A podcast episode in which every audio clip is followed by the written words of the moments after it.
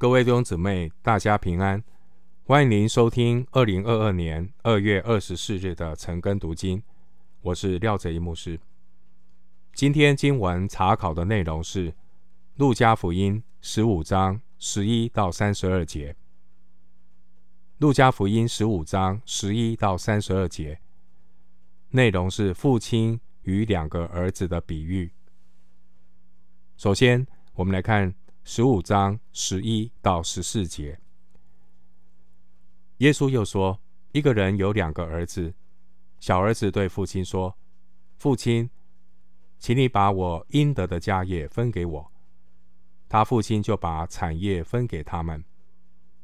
过了不多几日，小儿子就把他一切所有的都收拾起来，往远方去了，在那里任意放荡，浪费资财。”既耗尽了一切所有的，又遇着那地方大遭饥荒，就穷苦起来。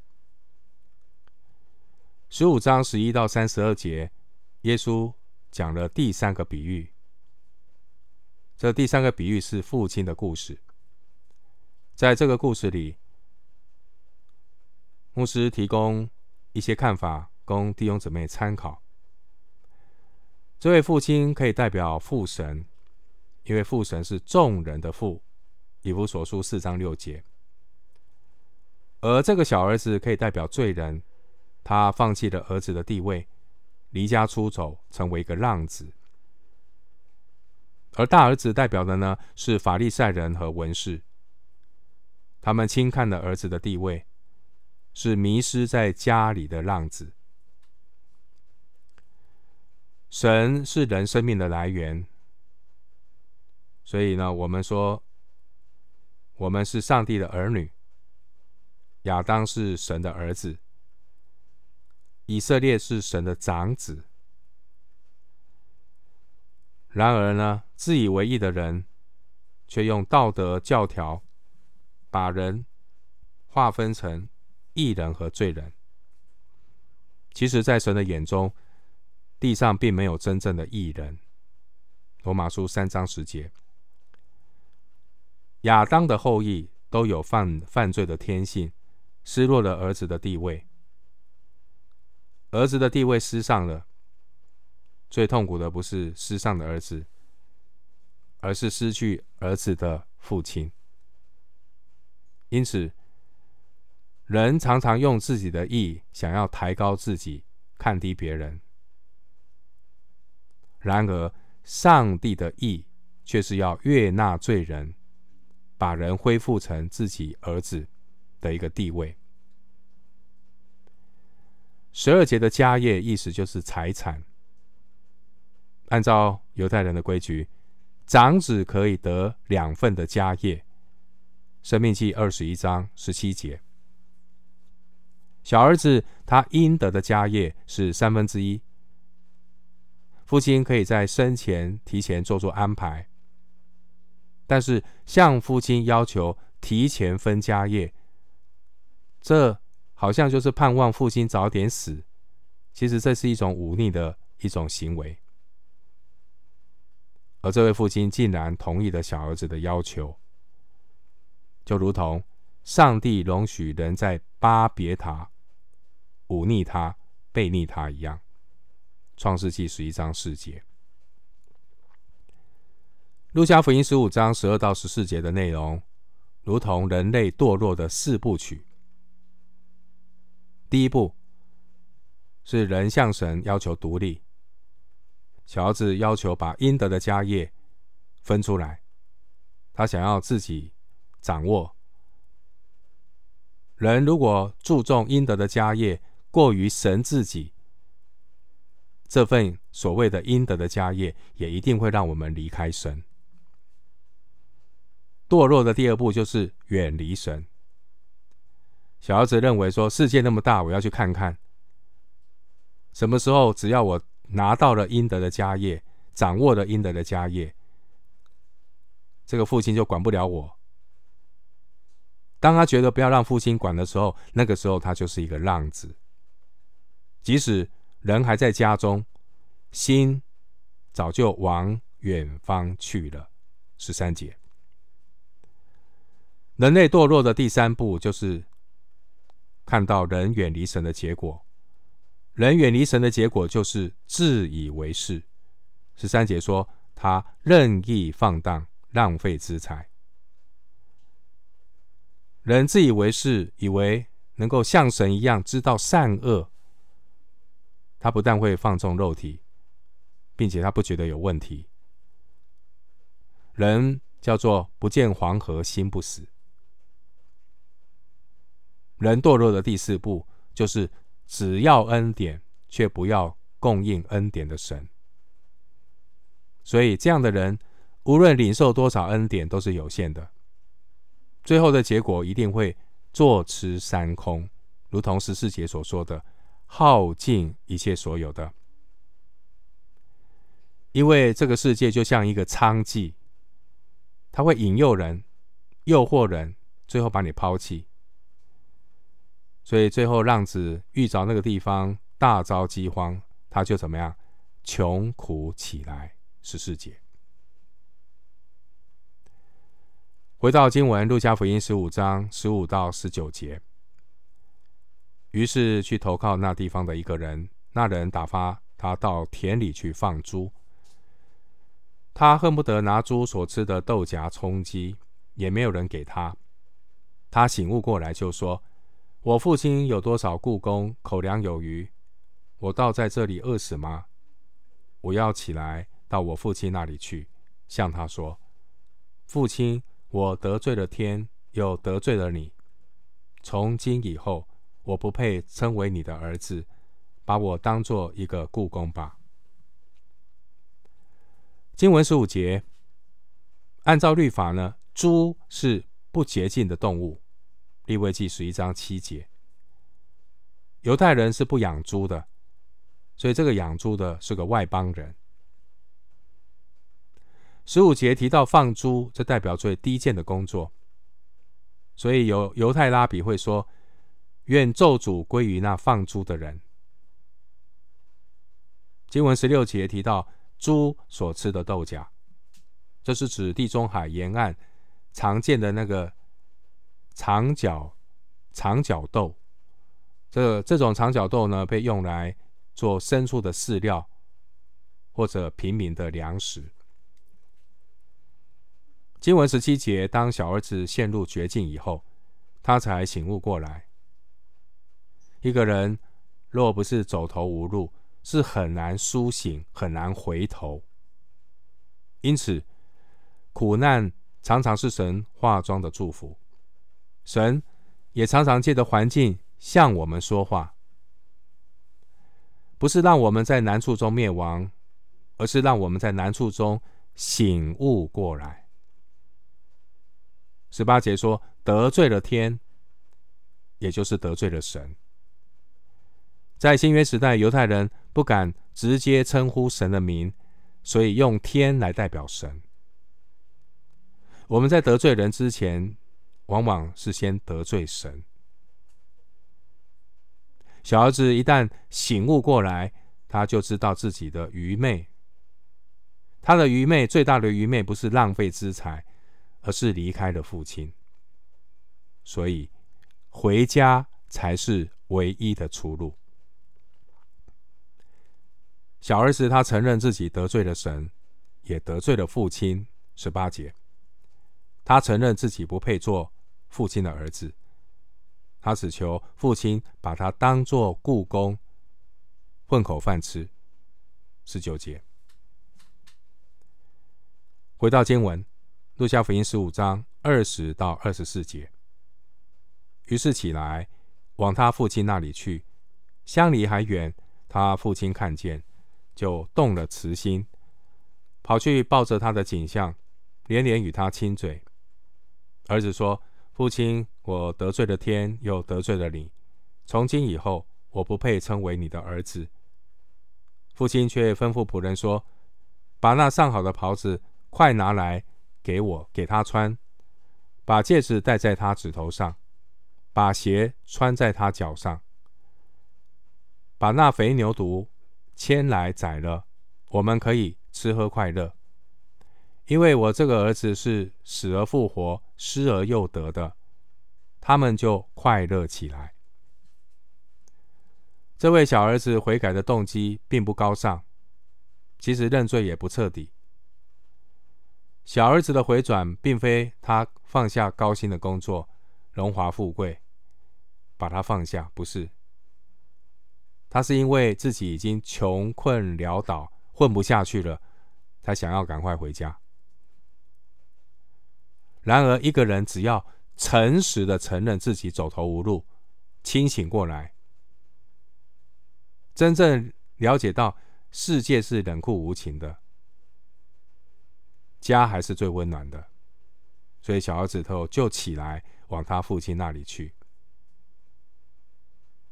经文二十节，那我们看到父子相会的那个画面。二十节说。相离还远，他父亲看见就动了慈心，跑去抱着他的景象，连连与他亲嘴。我们看见这位父亲，他的眼、眼睛、他的心、他的脚、他的手、他的口，全部都动起来了。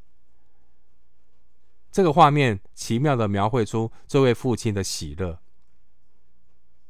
一个污秽的罪人在回转之前，常常担心神的怒气是何等的可畏。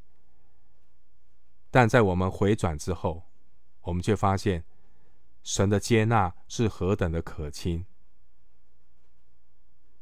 小儿子他并没有叩门，而是相离还远，他父亲看见了。似乎呢，这位父亲就一直在门口等候浪子回家，就如同上帝一直在那里等候接纳回转的百姓，如同以赛亚书。三十章十八节说的：“耶和华必然等候，要施恩给你们；必然兴起，好怜悯你们。”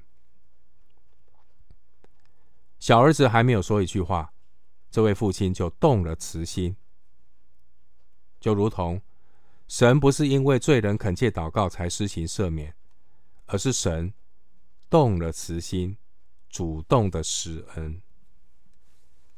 而更让人吃惊的是，这位老父亲竟然顾不得自己的尊严，迫不及待地跑去抱着小儿子的景象，连连与他亲嘴，好像呢生怕这个小儿子跑了。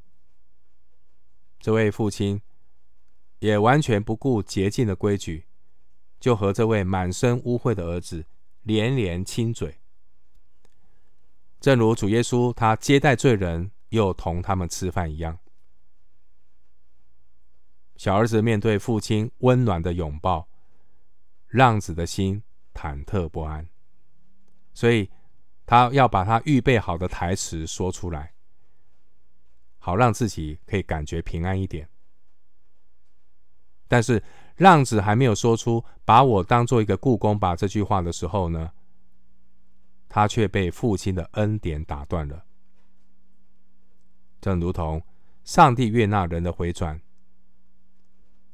但上帝不接受人的将功赎罪，我们的被接纳完全是神的恩典。神悦纳人承认自己的不配，但神不接受人自以为能够为神做一点什么来换取神的接纳。二十二节的这一个却，表明了神的恩典不但超越了律法，也超越了人的想象。都是出于恩典，我们没有任何的功劳。这位父亲毫无保留的恢复了小儿子的地位。怎么恢复呢？你看二十二节，给他披上上好的袍子，上好的袍子代表儿子的荣耀。二十二节的戒指代表儿子的权柄。二十二节的鞋代表儿子的自由，因为当时候。只有奴隶才光脚走路。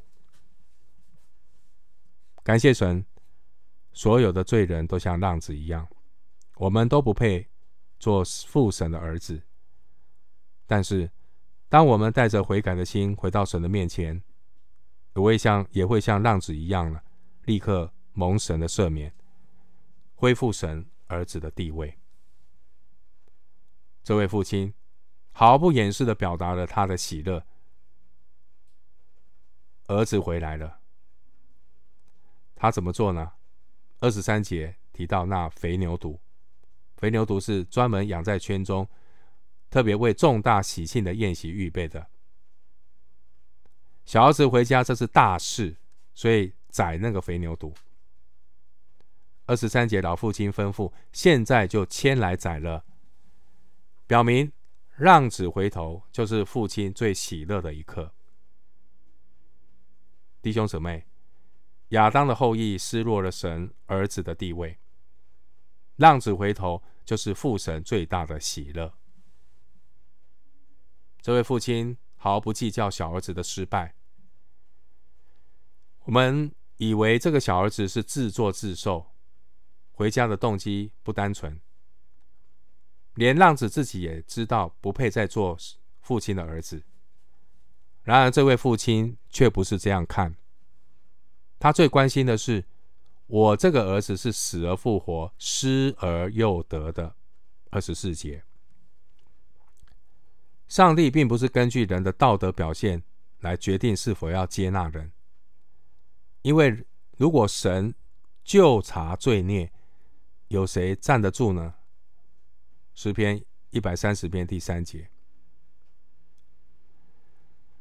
所以，只要人能够尽心尽性的归向耶和华你的神，神就会用超越失败的恩典来接纳我们。参考《生命记》三十章第二节到第十节，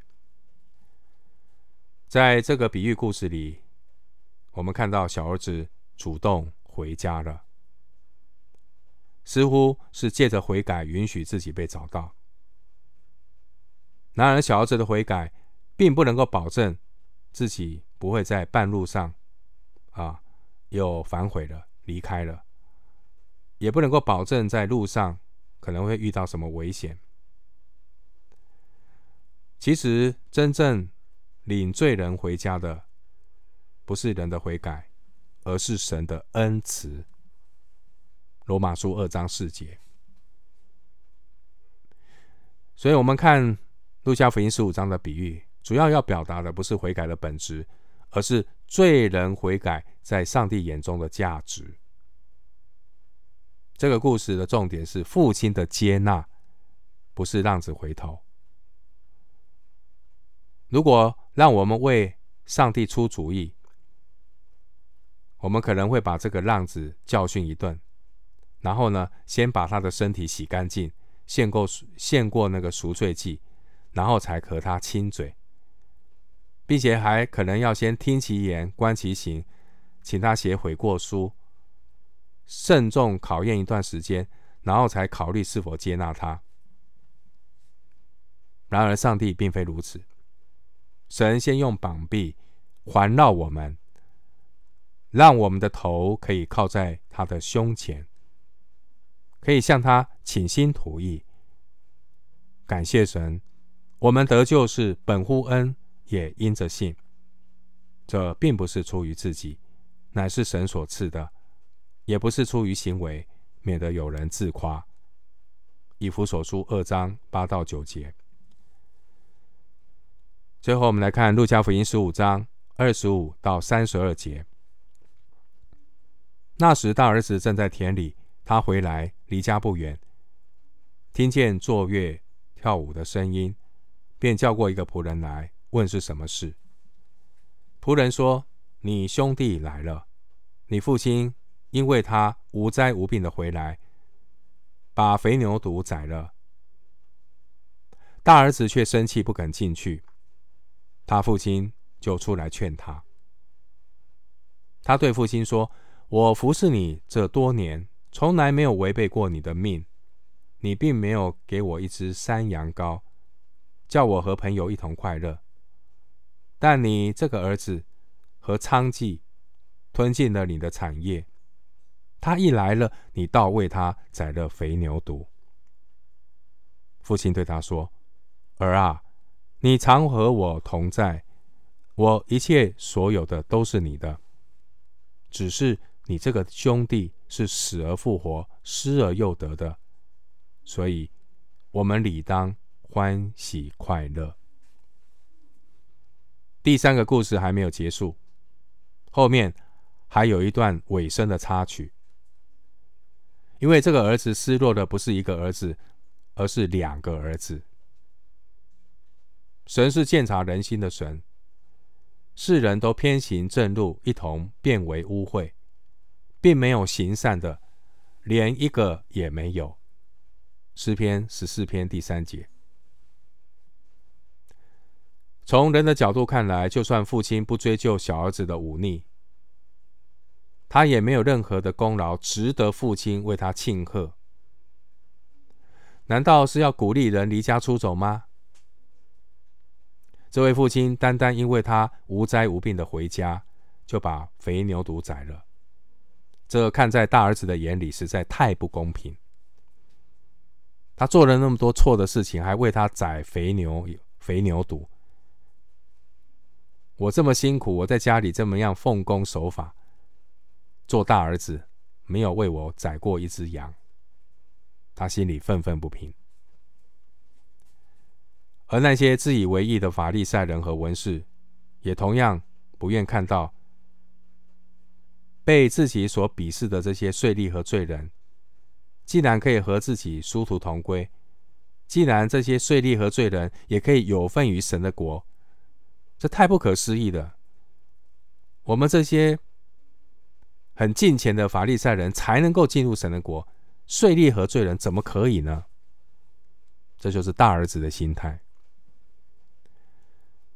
所以，当神为全人类预备好救恩之后呢，这些法利赛人也像就像大儿子一样，觉得太不公平，所以呢，就生气不肯进去。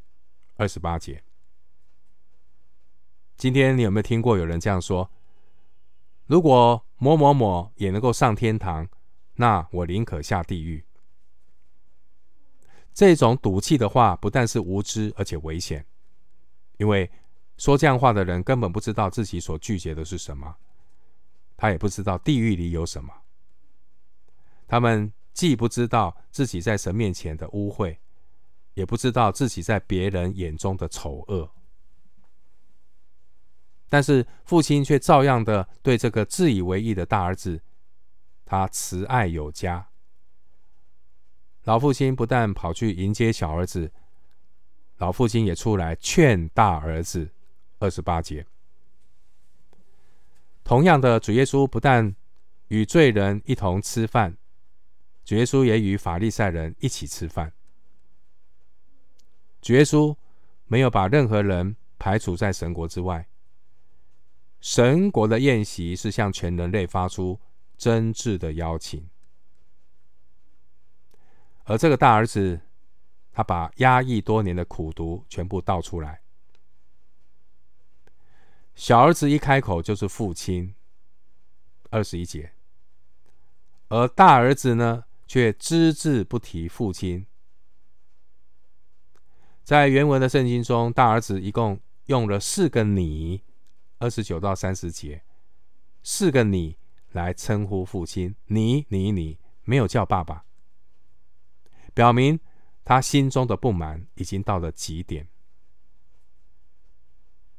这位大儿子自认为是一个模范儿子，所以二十九节大儿子说：“我服侍你这多年，从来没有违背过你的命。”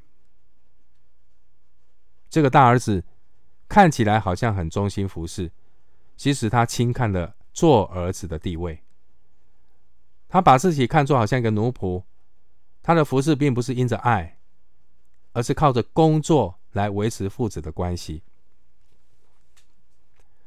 这和仆人有什么两样？仆人也会服侍主人啊，但仆人不像儿子。仆人呢，只有听话，不会违背命令。仆人只要工资，但是他没有办法分家业。但对儿子来讲，父亲的心意得满足才是最大的奖赏。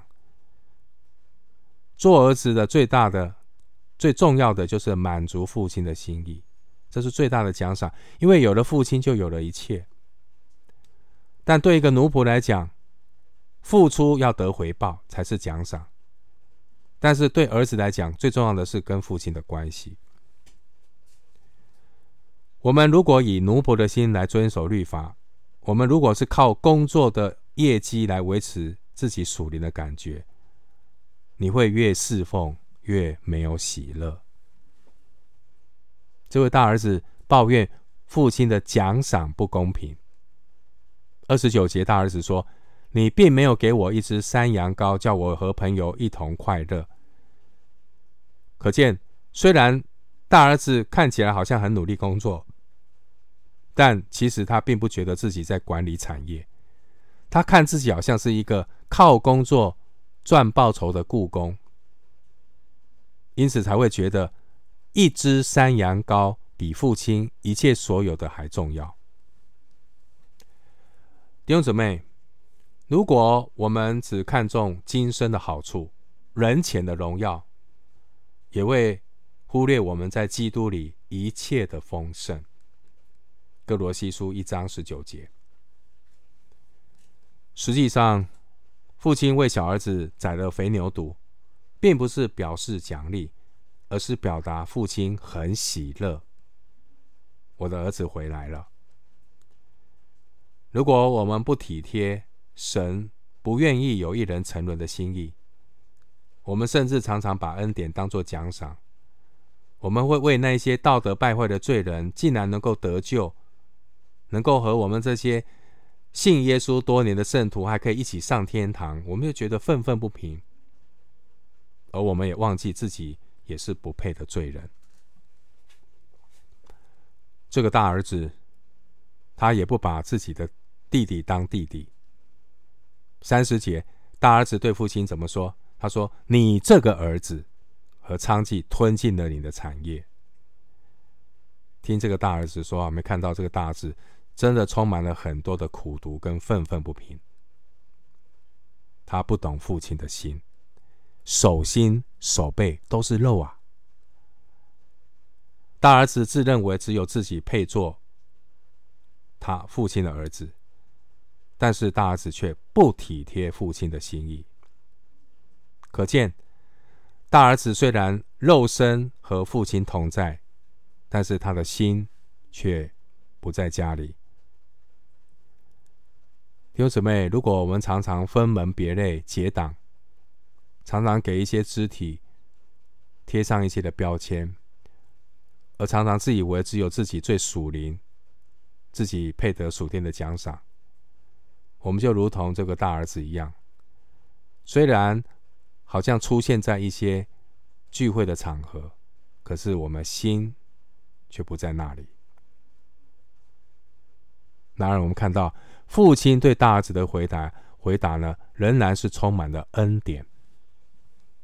三十一节，父亲提醒大儿子说：“儿啊，你常和我同在。”儿子对父亲真正的爱，并不是表面的服侍，而是生命的同在。人若不看重邻里与神同在，不体贴神的心意，即使好像还在神的家热心服侍，但同样也是一个往远方去的浪子。经文三十一节，父亲提醒大儿子说：“我一切所有的都是你的。”根据犹太的口传律法，一个人如果写了遗嘱，把产业留给儿子。在父亲去世之前，田地的出产仍然归父亲。所以，虽然这位父亲可以支配圈中的这个肥牛犊，但是小儿子的回来并不会影响大儿子的产业。